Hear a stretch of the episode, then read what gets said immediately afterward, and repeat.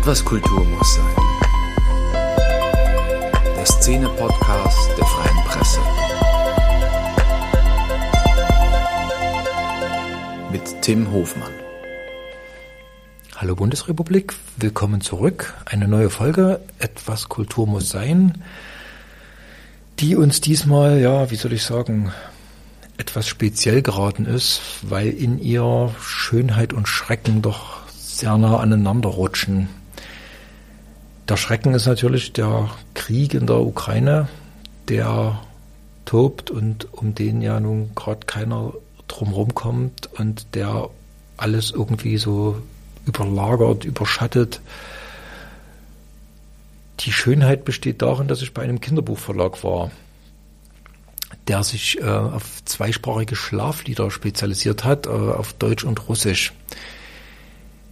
Die Gründerin und Autorin des Verlags ähm, lebt schon viele Jahre in Sachsen. Sie stammt aber aus der Ostukraine. Jetzt ist das so eine Kombination, wo der Journalist natürlich sofort denkt, wunderbar, das passt ja hervorragend. Ähm, da steckt da ein Erkenntnisgewinn drin. Äh, sicherlich kann man da äh, aus beiden Seiten viel erfahren. Ähm, ich habe mich mit ihr sehr lang vor dem Gespräch, äh, bevor wir aufgenommen haben, natürlich über den Krieg unterhalten. Und ähm, sie hat mir da sehr eindrückliche ihre äh, Empfindungen und ihre Gedanken dazu geschildert.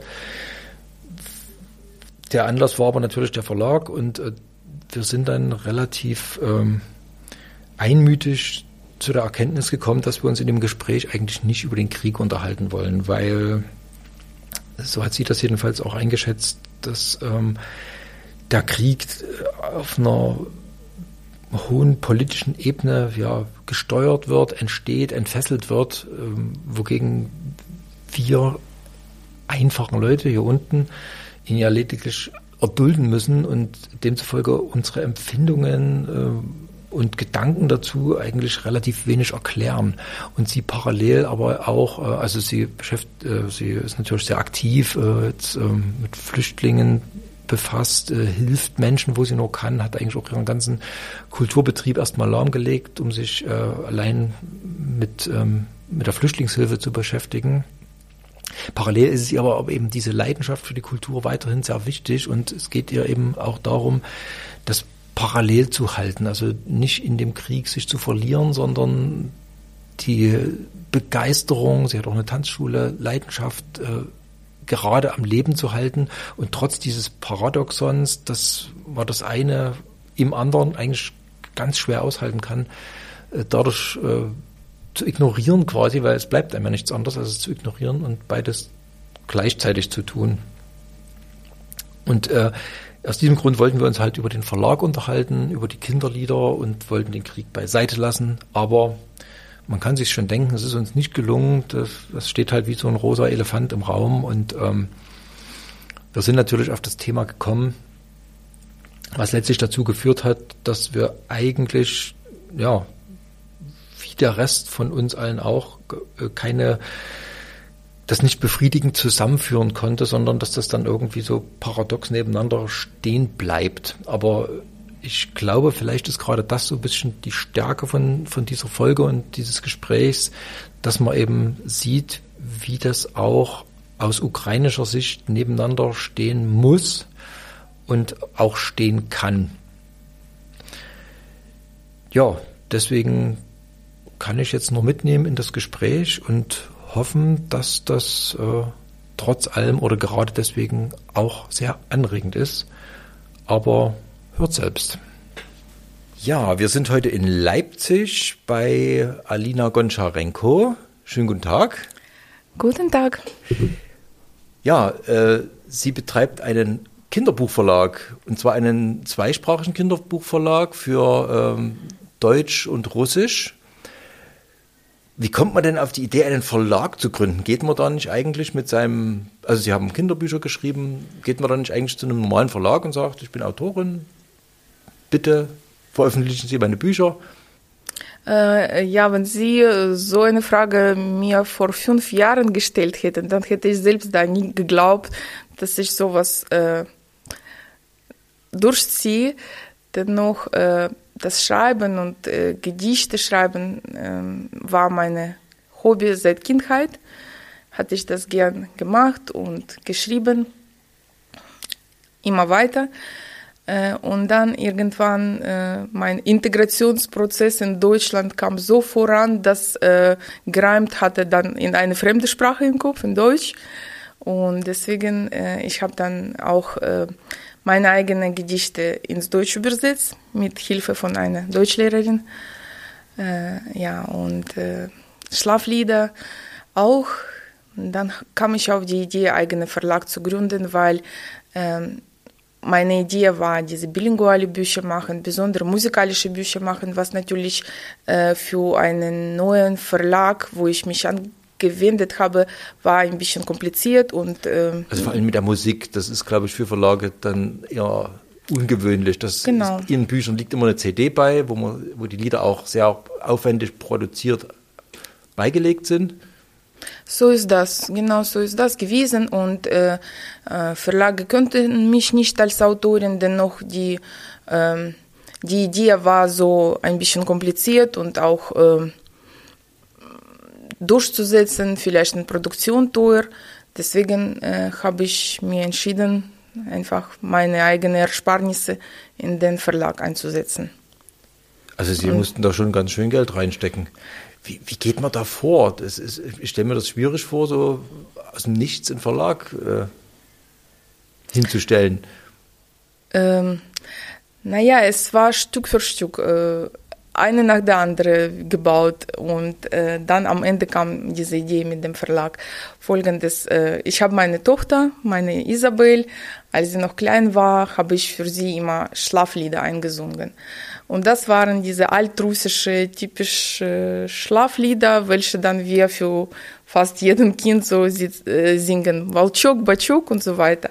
Ähm, und irgendwann mal, äh, und sie, sie mag das, sie liebte das so gern, eingeschlafen zu werden mit Schlaflieder, wo ich das selbst singe. Und dann irgendwann, äh, nachdem ich sie Isabel ins Bett gebracht habe, kam von alleine irgendwelche Schlaflied, welche ich nur für meine Tochter geschrieben habe. Also es hat sich von alleine gereimt. Und das war mein allererstes Schlaflied, welches ich dann auch äh, vorgelesen habe bei Veranstaltung. Sie waren dabei. Schlaflied für mein Tochterchen, ja. Schlaf ein, mein liebes Töchterchen. Äh, und ähm, plötzlich ähm, kam dann zweiten Lied und dritten Lied von alleine, in Russisch natürlich auch äh, als erstes. Dann habe ich äh, die Lieder ähm, in einem ähm, auf eine Seite vorgestellt, äh, diese professionelle Seite von dieser russischen Schriftstellerverband, mhm. wo da sich äh, alle möglichen Schriftsteller, Dichter und Künstler äh, von russischsprachigem Gebiet vorstellen, vorstellen können. können. Und sie haben damals um die Zeit einen Wettbewerb ausgerichtet, Dichter des Jahres und Schriftsteller des Jahres. Es war im 2015 und äh, einfach aus Spaß habe ich dort meine Schlaflieder geschickt gehabt und bin ins Finale gekommen und nach Moskau eingeladen. Das war natürlich ganz tolle Ehre für mich, weil ich habe jetzt diese Urkunde von äh, russischer Schriftstellerbund äh, und dann äh, kam ich auf die Idee, okay, wenn das so in Russischen geklappt hat, dann könnte ich schon in Deutsch reimen und habe selber mir Mut gegeben und äh, also Sie haben dann wirklich angefangen im Kopf auf Deutsch. Äh, genau, das gleiche das war wie Herausforderung für mich, das gleiche die gleiche Werke, meine eigenen Werke selbst in Deutsch anzureimen. Das habe ich gemacht. Äh, natürlich äh, äh hat mir äh, eine Lehrerin, Deutschlehrerin geholfen und noch ein Bekannter von mir, Marka Elliott, hat äh, geholfen bei Tremalinchen äh, dabei mitzuwirken. Träumelinchen heißt, Träumelinchen, der, heißt genau. Verlag. Das Träumelinchen das heißt noch nicht gesagt. Genau. Äh, ja, über Träumelinchen sage ich dann später. Und äh, da kamen solche Sachen wie äh, das, die gleiche Lieder, Schlaflieder, nur dann in, in deutscher Sprache. Und dann haben äh, auch meine Freunde aus Kharkiv, aus der Ukraine, diese Lieder angesehen. Und ein, mein Bekannter aus Kharkiv hat gesagt, Alina, pass auf, das sind doch Lieder. Warum willst du nicht, dass ich zu meinem Freund äh, einen Komponist sie zeige? Und der wird dazu ein, eine Musik machen, eine Arrangement. Also Sie hatten bis jetzt nur den Text eigentlich. Ja, genau. Es waren überhaupt keine Gedanken über die Lieder. Ich habe das einfach geschrieben. Bei mir im Kopf hat irgendwelche Melodie geklingelt, aber ich bin keine Liederschreiberin äh, allgemein. Also Sie haben das dem Kind so vorgesungen, gesummt. Ja. Das machen ja viele Eltern. Also wenn man sich so umhört äh, und man fragt ein bisschen rum, haben viele Leute privat für sich so ein eigenes Schlaflied fürs Kind. Aber so richtig kultiviert wird es in Deutschland eigentlich nicht. Es gibt immer mal einen Künstler, der mit einem Schlaflied daherkommt, aber hat das in, in also ich muss sagen, Sie, Sie, ähm, Ihre Muttersprache ist Russisch, aber Sie sind äh, in der Ukraine geboren.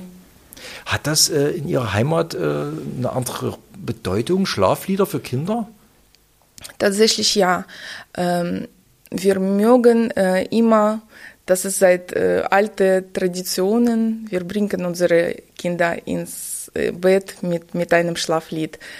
Und äh, selbst äh, Forschungen zufolge tut das auch für das Kind, für Entwicklung, für seinen Wohlstand und äh, äh, für alle anderen Sachen äh, viele, viele schöne Sachen. Also das äh, es gibt Es hört sogar die Stimme der Forschung. Mutter, der Eltern. Also wir lesen Kindern gern vor. Also das Ja. ist äh, auch unbestritten, dass das sehr gut ist, wenn man Kindern zum Einschlafen vorliest, dass es die Stimmen hört, dass es beruhigt wird.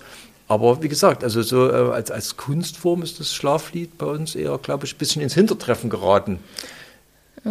Weiß ich nicht, wie, wie ist da vielleicht. Ihre Erfahrung? Wie ist, wie ist das Feedback? Auf, wie kommt das an? Ähm, bei uns in Russland, äh, es gibt sogar, ähm, wie mein Verlag heißt, Tremalinchen. Äh, er heißt äh, so nicht umsonst. Tremalinchen in russischer Sprache heißt Drömuschka. Und Drömuschka, äh, das ist eine altrussische Göttin in Gestalt von einer jungen Frau oder einer ältere Frau. Unterschiedlich, je nach Region. Sie musste dann ins Hause kommen und äh, den Kindern ein Schlaf, äh, zu Schlafen bringen. Und äh, sie taucht in meinen Gedichten auf, das Tremalinchen, zwei oder dreimal, weiß ich nicht mehr. Ja, zwei Gedichte habe ich mit Tremalinchen. Äh, und das war bei uns immer so eine tolle Tradition, seit äh, älteren Zeiten. Sehr Also oft. das ist noch nicht so abgeschliffen durch Fernsehsendungen wie bei uns, dass die Kinder dann doch eher durch andere Dinge in Schlaf gelangen. Das wird dort auch direkt hochgehalten. Ja, ja, tatsächlich. Äh, Und selbst auch äh, gewisse Forschungen äh, haben auch nachgewiesen, dass die Schlaflieder wirken sehr toll nicht nur an die Kinder, sondern auch an die Erwachsenen, wenn sie das vor dem Schlaf hören.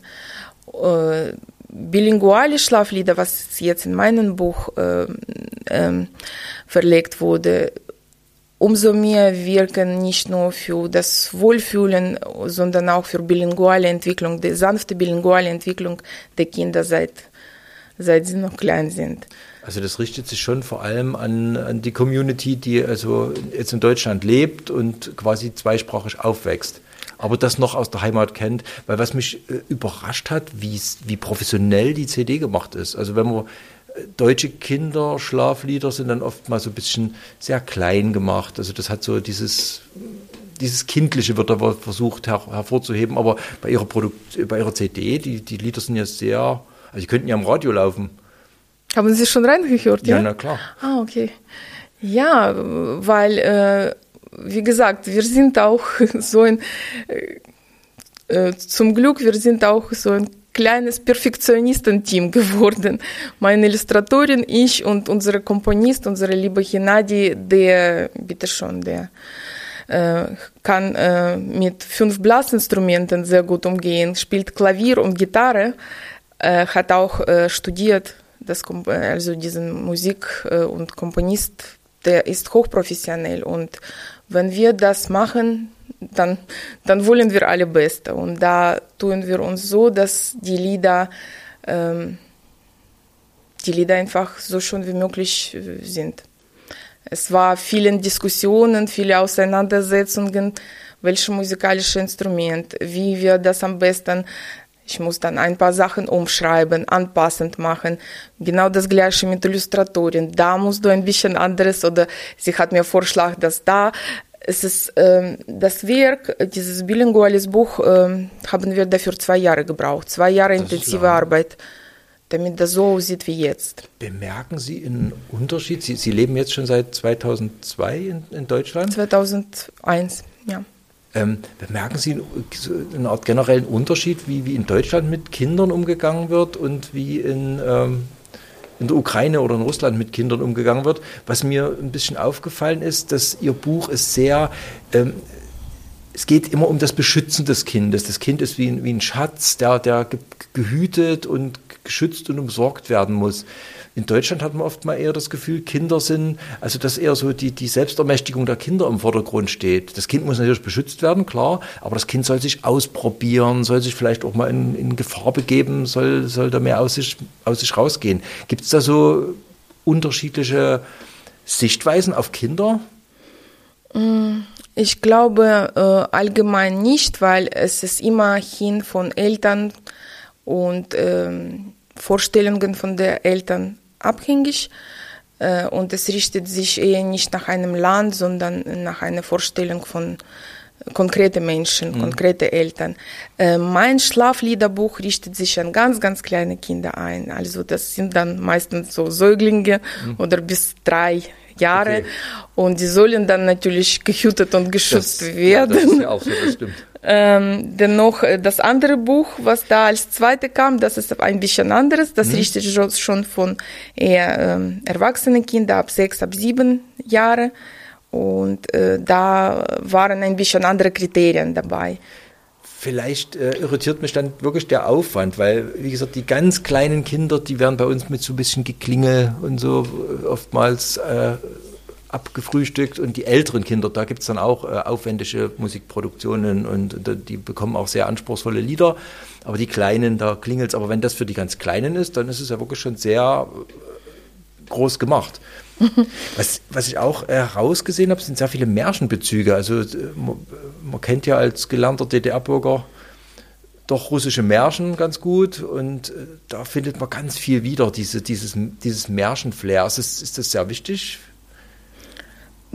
Weiß ich nicht. Also ich bin als Kind mit vielen Bruder Grimm äh, Märchen gewachsen, von unseren Pushkin äh, Märchen habe ich auch äh, sehr gerne äh, von meiner Mutter vorzulesen gekriegt oder selbst lesen, als ich dann schon lesen konnte.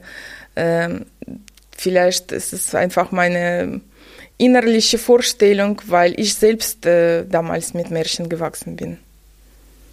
Das kann gut sein. Aber das Märchen sind ja so ein bisschen auf dem Rückzug, hat man den Eindruck. Ne? Also es ist wichtig, dass neue Geschichten kommen.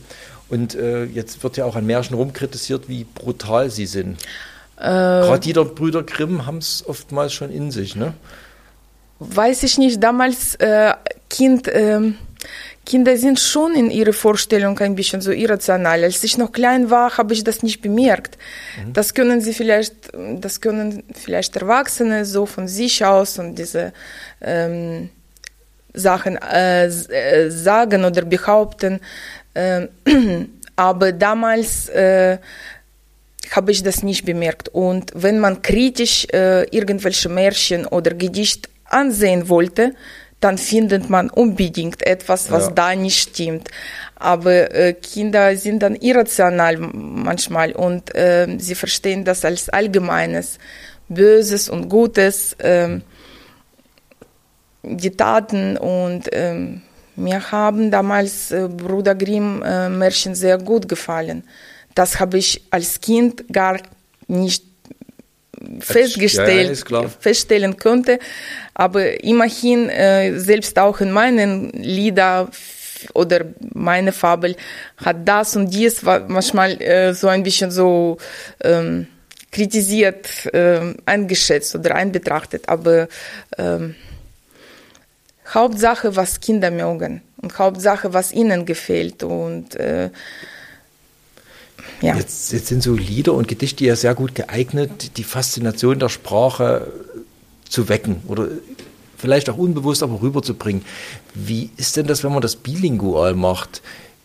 Hat man da nicht zwangsläufig eine gewisse Vorliebe oder wie gelingt es Ihnen dann die Faszination für die beiden Sprachen nebeneinander zu stellen? Oder geht es doch eher ums Übersetzen, dass Sie sagen, Sie haben hier eine, eine Zentralsprache und die andere Sprache kommt dazu?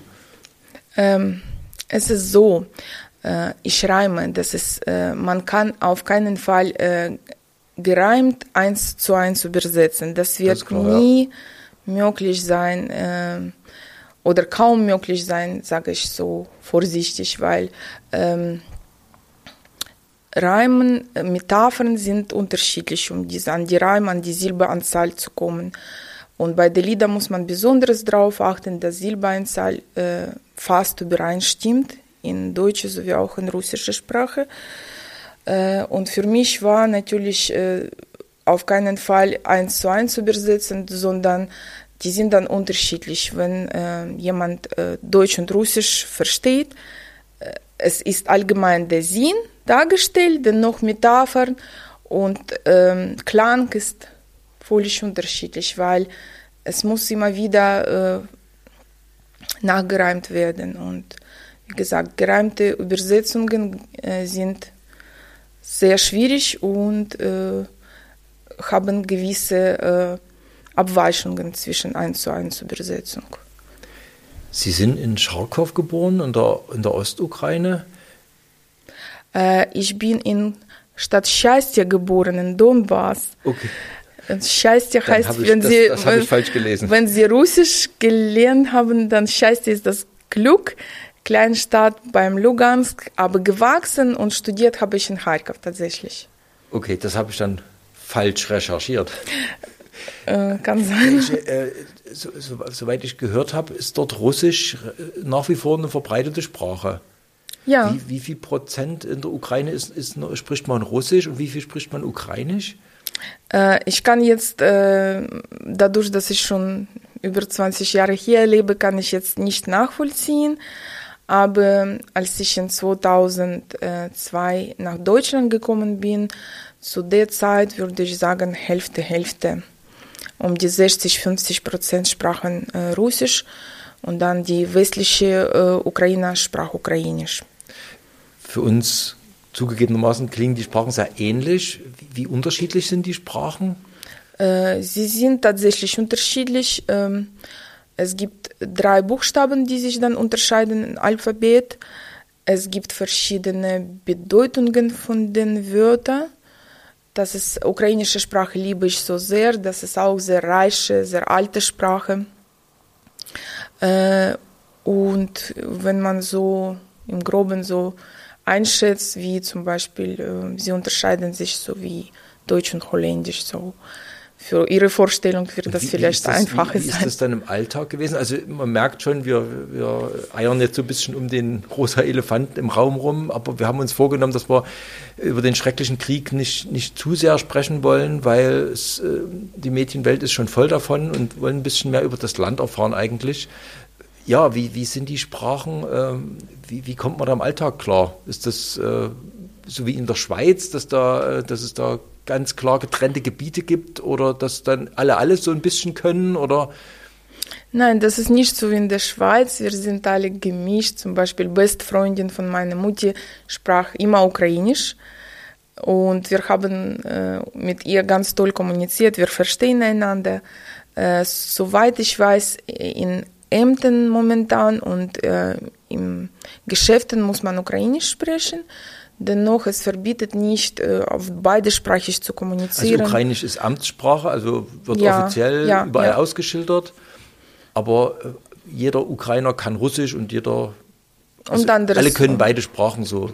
Meistens ja. Es gibt natürlich äh, westliche Ukrainer von irgendwelchen kleinen Dorfgebieten, die wahrscheinlich nicht so gut Russisch kennen. Oder andersrum, es gibt typisch russischsprachige Gebiete wie Odessa, Kharkiv oder noch andere Städte, wo sie dann schlecht Ukrainisch kennen, sprechen auch gebrochen mit falschen Wörtern oder ein bisschen so, ähm, ja, Aussprache. Dennoch, ähm, ja, kommunizieren sind ähm, beide Sprachen jetzt. Aber so wie die Sprachen vermischt sind, sind auch die Kulturen ineinander verzahnt sozusagen. Also man, man kennt die russischen Märchen, man kennt die ukrainischen Märchen, das ist alles so das ist gemischt, das ist eine slawische Kultur und äh, äh, es gibt wunderschöne Dichter und Schriftsteller wie Lina Kostenka, wie Taras Shevchenko, das sind sehr berühmte, tolle ukrainische Dichter. Äh, es gibt auch tolle Dichter wie Pushkin, äh, Lermontov, Tolstoi, äh, die dann einfach sehr auch äh, Gogol, Gogol irgendwie äh, ist für mich auch sowohl ukrainisch als russisch, weil der, äh, seine Märchen sind auch ein bisschen auf ukrainische Gebiet, wie äh, Вечера на хуторе близ Диканьки, ich weiß nicht, wie das auf Deutsch heißt. Ja, das ist über die ukrainische Dörfer tatsächlich geschrieben, dennoch in russischer Sprache. Deswegen äh, Kulturen, äh, Sprachen, Kommunikation äh, sind auch äh, meinetwegen gemischt. Was die Sache, die derzeitige Situation für Sie wahrscheinlich noch schwieriger macht, könnte ich mir vorstellen. Äh, wir sind alle mit Seelen und Herzen dort in der Ukraine. Momentan, äh, ich engagiere mich sehr äh, viel für geflüchtete Menschen in der Ukraine, sowohl auch organisieren humanitäre Hilfe in der Ukraine. Ähm, ja, und in Deutschland momentan leben, in, in Leipzig leben momentan vier Familien, welche ich betreue seit Ankunft. Und bis Ende der Woche wollen wir humanitäre äh, Transport nach Ukraine schicken. Es gibt viele Sachen, welche dort äh, gebraucht sind, sowie Medikamenten, Lebensmittel, äh, Desinfektionsmittel und ganze notwendige Sachen. Und äh, der furchtbare Krieg, mit dem bin ich nicht einverstanden. Und ich hoffe, dass nicht ich, sondern Millionen Menschen hoffen, dass es so schnell wie möglich zu Ende geht. Haben Sie das Gefühl, dass das jetzt ein, ein, ein, ja, ein anderes Verständnis sich aufbaut, langsam in Deutschland auch für die Ukraine, für, für, die, für die Region überhaupt? Also man muss ja zugeben, ganz selbstkritisch auch, dass man bis vor dem Krieg relativ wenig wusste über die Ukraine. Jetzt kommen viele Menschen auch her und man, man beginnt zu, zu reden. Ist das ähm, bei allem Schrecken dann was, wo man sagt, jetzt, jetzt, jetzt lernt man sich dann doch kennen und jetzt kann man langsam auch mal ins Reden kommen? Ja, das ist so. Und äh, alle Familien, die hier in Deutschland sind, alle Bekannte, die ich kenne, äh, sie sind sehr dankbar deutschen Menschen, tollen deutschen Menschen und deutschen Land für diese großartige Hilfsbereitschaft, äh, was Menschen auf menschlicher Ebene, sowohl auch auf politischer Ebene hier geleistet haben. Weil es gibt viele, viele Leipziger, viele Deutsche, die einfach freiwillig ähm, Familien in ihr eigenes Haus angenommen haben, ihre Essen, Speisen gegeben und äh, gekümmert um diese Menschen haben. Äh, es gibt in Politik auch ähm, ganz viele äh, Unterstützung für ukrainische mhm. Geflüchtete.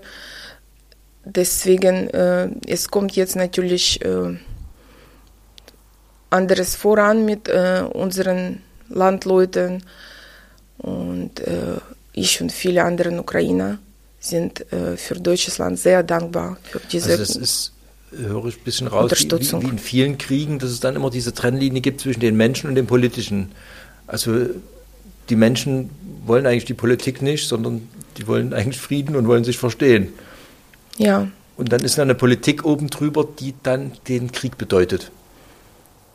So ist das. Und äh, alle normalen Menschen wollen Frieden, wollen äh, blühende, schöne Land äh, und äh, Zukunft für ihre Kinder und für sich. Und irgendwelchen drei, vier, fünf, keine Ahnung, Globalisten oder wer auch immer äh, machen einfach äh, der Welt kaputt.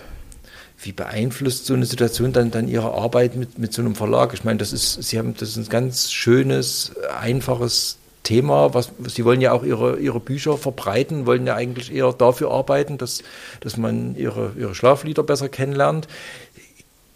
Wie, wie bekommen Sie das gerade so zusammen? Dass, dass Sie auf der einen Seite das bearbeiten und auf der anderen Seite diese.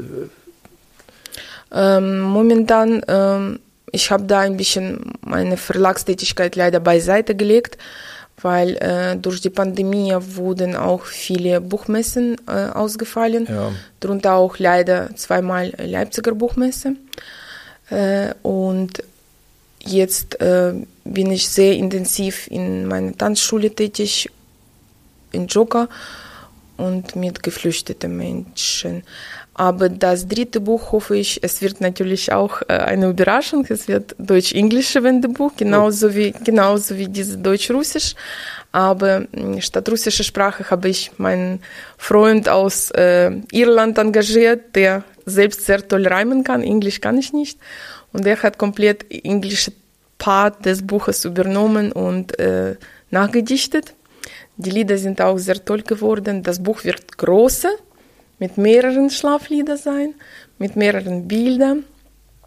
Aber irgendwie habe ich erstmal äh, das Ganze schon fast zu Ende produziert, aber noch nicht verlegt, weil keine Zeit dafür Das gefunden. ist dann so ein Vorteil von so einem Selbstverlag oder wenn man, wenn man sein eigener Herr ist, dass man das eben auch auf Eis legen Mhm, Ja, ja, natürlich. Das ist das Vorteil, weil äh, wir haben so einen Rhythmus für uns, was uns momentan passt. Weil es war Lockdown, es war äh, ganz viele Ausfälle von den Buchmessen, aber jetzt äh, leider Gottes ist diesen schrecklichen Krieg, wo auch ich und viele andere Freunde sich engagiert haben. Kann man sich gut vorstellen. Aber Sie müssen ja auch Geld verdienen. Also und das Geld verdienen Sie dann erstmal, Sie haben schon erwähnt, Sie haben auch eine Tanzschule. Das heißt, Sie müssen sehen, dass Sie mit der Tanzschule erstmal ähm, Ihren Lebensunterhalt bestreiten und der Verlag ist dann sozusagen wieder zum Hobby zurückgestuft. Ja, das ist so, das ist so. Äh, in Tanzschule ist momentan natürlich zum Glück viel los. Wir haben auch ganz tolle äh, Mädchen aus der Ukraine bekommen, sogar professionelle Tänzerinnen oder rhythmische Kunstgymnastiken, weil in diesen Ländern, Sie wissen schon, in slawischen Ländern, das ist sehr äh, gut gefördert Populär. und populär, ja. Und äh, ja, es kommt ganz viele Jugendliche hier, hier in Leipzig, weil wir sind auch hier bekannt und viele Freunde schicken einfach äh, diese geflüchteten Kinder hierher. Deswegen, ich habe jetzt mindestens 15 oder 17 neue Ich kann Mitglieder. mir gut vorstellen, dass das auch sehr wichtig ist, dass man eben jetzt nicht nur mit der Situation beschäftigt ist, sondern dass man eben auch einen Ausgleich hat, dass man Ja. eben sich betätigt, tanzt, singt, was auch immer macht, Sport treibt.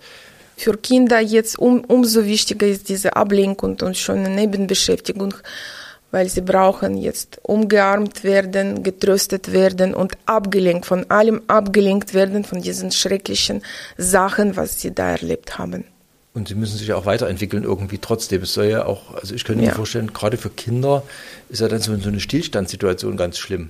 Das ist so, wenn ich jetzt sowas höre, was sie mir dann mit Handy zeigen und weinen. Ein Mädchen hat mir mit Handy ihre äh, bombardierte Tanzschule gezeigt in Kharkiv, wo sie dann und dann gleich geweint hat und dann habe ich geweint mit ihr zusammen und da habe ich natürlich sie gleich hierher genommen.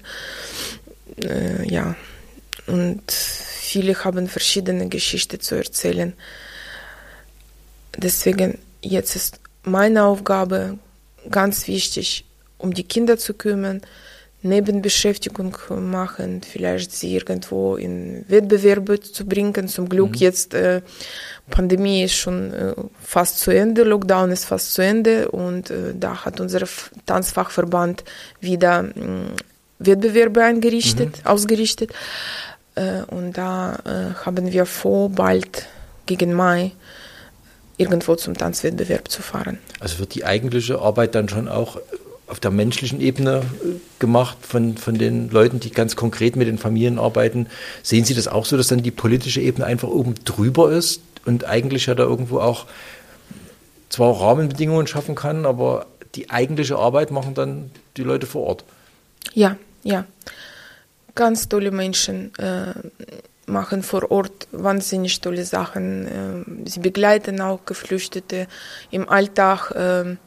Sie machen äh, ganz viele Hilfe wie Sachspenden oder Geldspenden. Und natürlich äh, alle ukrainische Geflüchtete, die ich hier in Leipzig kenne, die sind sehr dankbar und sehr begeistert von diesem ganz tollen Willkommen äh, aus deutscher Seite. Das ist, glaube ich, auch wichtig, dass erstmal das Willkommen da ist, aber was, was ist dann der nächste Schritt? Also ist es dann wichtig, dass die auch im Prinzip ihre, ja, ihre Kultur, ihre Gemeinschaft hier quasi in der Diaspora weiter leben können? Weil ich nehme an, die meisten werden ja zurück wollen. Also das ist ja kein, keine Flucht im Sinne von, ich will da nie wieder hin, sondern. Es ist unterschiedlich. Manche wollen wieder zurück, meistens von denen wollen wieder zurück und manche wollen äh, hier bleiben. Was alle allgemein, äh, was ich sehe, dass alle unbedingt wollen arbeiten sofort und Sprache lernen. Äh, ukrainische Volk äh, sowie auch russische Volk sind sehr zielstrebig und sehr fleißig. Und äh, von allem, nachdem sie, sie dann angemeldet sind und äh, mit äh, Essen und äh, Unterhalt und Wohnung versorgt sind, gleich kommt oder als erste Frage, wo können wir deutsche Sprache lernen, Sprachkurse, Schule oder wo kann ich arbeiten, ähm, wie kann ich dann mich bewerben? Und, und, und da kommen das und dann auch. ausgerechnet Deutsch, so eine kantische, schwierige Sprache. Sie mussten es ja auch lernen uns geht, wir können natürlich alle Deutsch, aber es gibt immer wieder Momente, wo ich, wo ich für mich selber feststelle, was das für eine schwere Sprache ist. Mit diesen Zeitformen und Satzbau und äh, allein unsere Verben, wie die zusammengebastelt werden, unsere Adverben, das ist, es doch für einen, für einen Fremdsprache völlig absurd sein, das zu lernen. Nein, ist das nicht. Ich habe Deutsch als fremde Sprache gelernt und ich bin sehr begeistert von deutscher Sprache. Äh, umso wichtiger, dass sie so schwer und synonymreich und alte Sprache ist. Sie hat diese alte Kultur, genauso wie russische Sprache. Das ist Sprache von Goethe, von Erich Kästner. Und das ist für mich viel, viel schöner und toller als für Kunstlehrerin als zum Beispiel englische Sprache. Ich weiß nicht, äh, ich habe Deutsch hier in Deutschland nur gelernt. Früher mhm. habe ich in der Schule und im Uni nur äh, Englisch als Fremdsprache. Äh, deswegen umso toller ist die Sprache, dass sie so schwer synonymreich und äh, ähm, diesen, die hat diesen ganzen altdeutsche Wörter, was ich da sehr jetzt, einschätze. Jetzt verwenden wir diese altdeutschen Wörter und das Schöne in der deutschen Sprache, gerade wenn man jetzt mit der Bürokratie zu tun hat und ins Rathaus muss, doch eher selten. Das nicht, ja, das, das, ist schon bürokratische Sprache, das ist was anderes. Ach, das zählt bei Ihnen nicht als Deutsch, das ist Bürokratendeutsch dann. ja, ja, es gibt auch in Russischen so, in, wahrscheinlich in Ukrainischen, weiß ich nicht. Bürokratisches Ukrainisch kenne ich nicht, aber ich kenne bürokratisches Russisch, das ist genau das so ähnlich. Das ja ist dann ganz weit weg von uns allen. Ja, ja. Sie hatten die Buchmesse schon erwähnt. Wie hart hat Sie das als kleinen Verlag getroffen? Hat man als kleiner Verlag dann eher mal eine Ausweichmöglichkeit, sich noch, noch, noch ein bisschen andere mm. äh, Vertriebswege zu schaffen oder andere Gesprächsebenen? Äh, so leider, wir haben dann äh, ein paar Workshops gemacht mit Kindern. Verkauf war natürlich ganz toll während der Buchmessen. Mhm. Ich kann bis 80, 90 Bücher innerhalb von vier Tagen verkaufen. Das war ganz toll. Und danach äh, lief dann zwei, drei Monate die solche Nachbestellungsphase. Mhm. Äh, dann, wie gesagt, äh, in der Pandemie haben wir um viele andere Sachen gekümmert, wie, wie Gesundheit und ich muss dann auch Tanzschule auf digitale Ebene einrichten, was da nicht einfach war, diesen ganzen Skype- oder YouTube-Trainingen und äh, Wettbewerben durch YouTube haben wir auch organisiert, damit die Kinder auch nicht äh, Mut und Motivation zum Tanzen verlieren, weil solche Teamsportarten brauchen immer solche Kommunikationssachen, ja, was da ja. während der Pandemie sehr geschädigt war. Mm, und äh, ich habe damals äh, nach und nach äh, mein drittes Buch vorbereitet, aber auf die Vermarktung eben leider nicht äh, konzentriert, weil es ja, gab viele andere Probleme und Sorgen dabei. Nun aber äh, bin ich schon zum Art Innsbruck im Oktober angemeldet. Mhm. Nach drei Verlegungen hat es endlich äh, wird es endlich stattfinden im Oktober. Äh, und dann konzentriere ich mich auf diese schöne Messe in Österreich. Das ist ganz toll. Ich war schon zweimal dort. Äh, viele Kundschaften von früher warten schon auf mein neues Buch. Äh, und äh, ja. Also die Messen sind schon noch so ein bisschen das Rückgrat Ihrer Branche. Ja, ja. Hilft Ihnen das, dass Leipzig ja nun ein traditioneller äh, Verlagsstandort ist? Findet man da doch dann leichter Verbindungen ins, ins Verlagswesen rein? Ähm, Leipzig ist auch eine Messestadt und das ist auch ganz wichtig. Und diese Leipziger Buchmesse, das ist so eine Tradition, eine Kultur. Äh, ich hoffe, dass die dann nächstes Jahr stattfindet, weil äh, zwei Jahre Auswahl war schon heftig das für uns alle. alle. Und äh, ja, was ich noch dazu sagen wollte, es hilft mir total, weil äh, selbst die Buchgeschäften für eigene Leipziger Autoren sind immer so offen und willkommen. Mhm. Hugendubel hat immer wieder meine Bücher genommen, sehr gern. Lehmanns Buchhandlung, Jokers. Äh, Hugendubel hat damals äh, während der äh, Pandemie voriges Jahr ganz tolle Videosendung live gestreamt äh, von Leipziger Autoren und Autorinnen. Mhm. Und da habe ich äh, die Gelegenheit, äh, meine Bücher vorzustellen auf Sachsen Fernsehen. Das, haben, das hat tolle Frau Susanne Maron von Hugendubel zusammen mit anderen Kollegen äh, also organisiert. Leipzig schon noch für, für Verlage, für Autoren ein besonderer Standort? Ja, ja. Äh, Menschen, die irgendwelchen Geschäften betreiben oder äh, solchen Clubs haben, sie sind dann immer wieder ähm, sehr begeistert und äh, laden Autoren zu irgendwelchen Lesungen, und Workshops. Da, werden, da werden Sie auch als Kinderbuchautorin, als ernsthafte Autorin wahrgenommen. Weil es gibt ja schon manchmal in der Literaturszene so ein bisschen, ja, Sie sind Kinderbuchautorin und Sie sind Autorin. Das ist ein Unterschied. Haben Sie das Gefühl, dass Sie, dass Sie da nur so nur die Kinderbuchautorin in Anführungszeichen sind? Oder werden Sie dann in Leipzig schon, als Sie sind eben Autorin? Ich positioniere mich als Kinderbuchautorin, weil äh, meine anderen Werke, die ich in Russisch geschrieben habe, äh, die sind dann ins Deutsche erstmal nicht übersetzt. Bis dahin wollte ich immer noch Kinderbuchautorin bleiben. Man weiß ja nie, was da in Zukunft auf mich zukommt. Aber bis jetzt schreibe ich Kindersachen sehr gerne und das will ich auch gerne.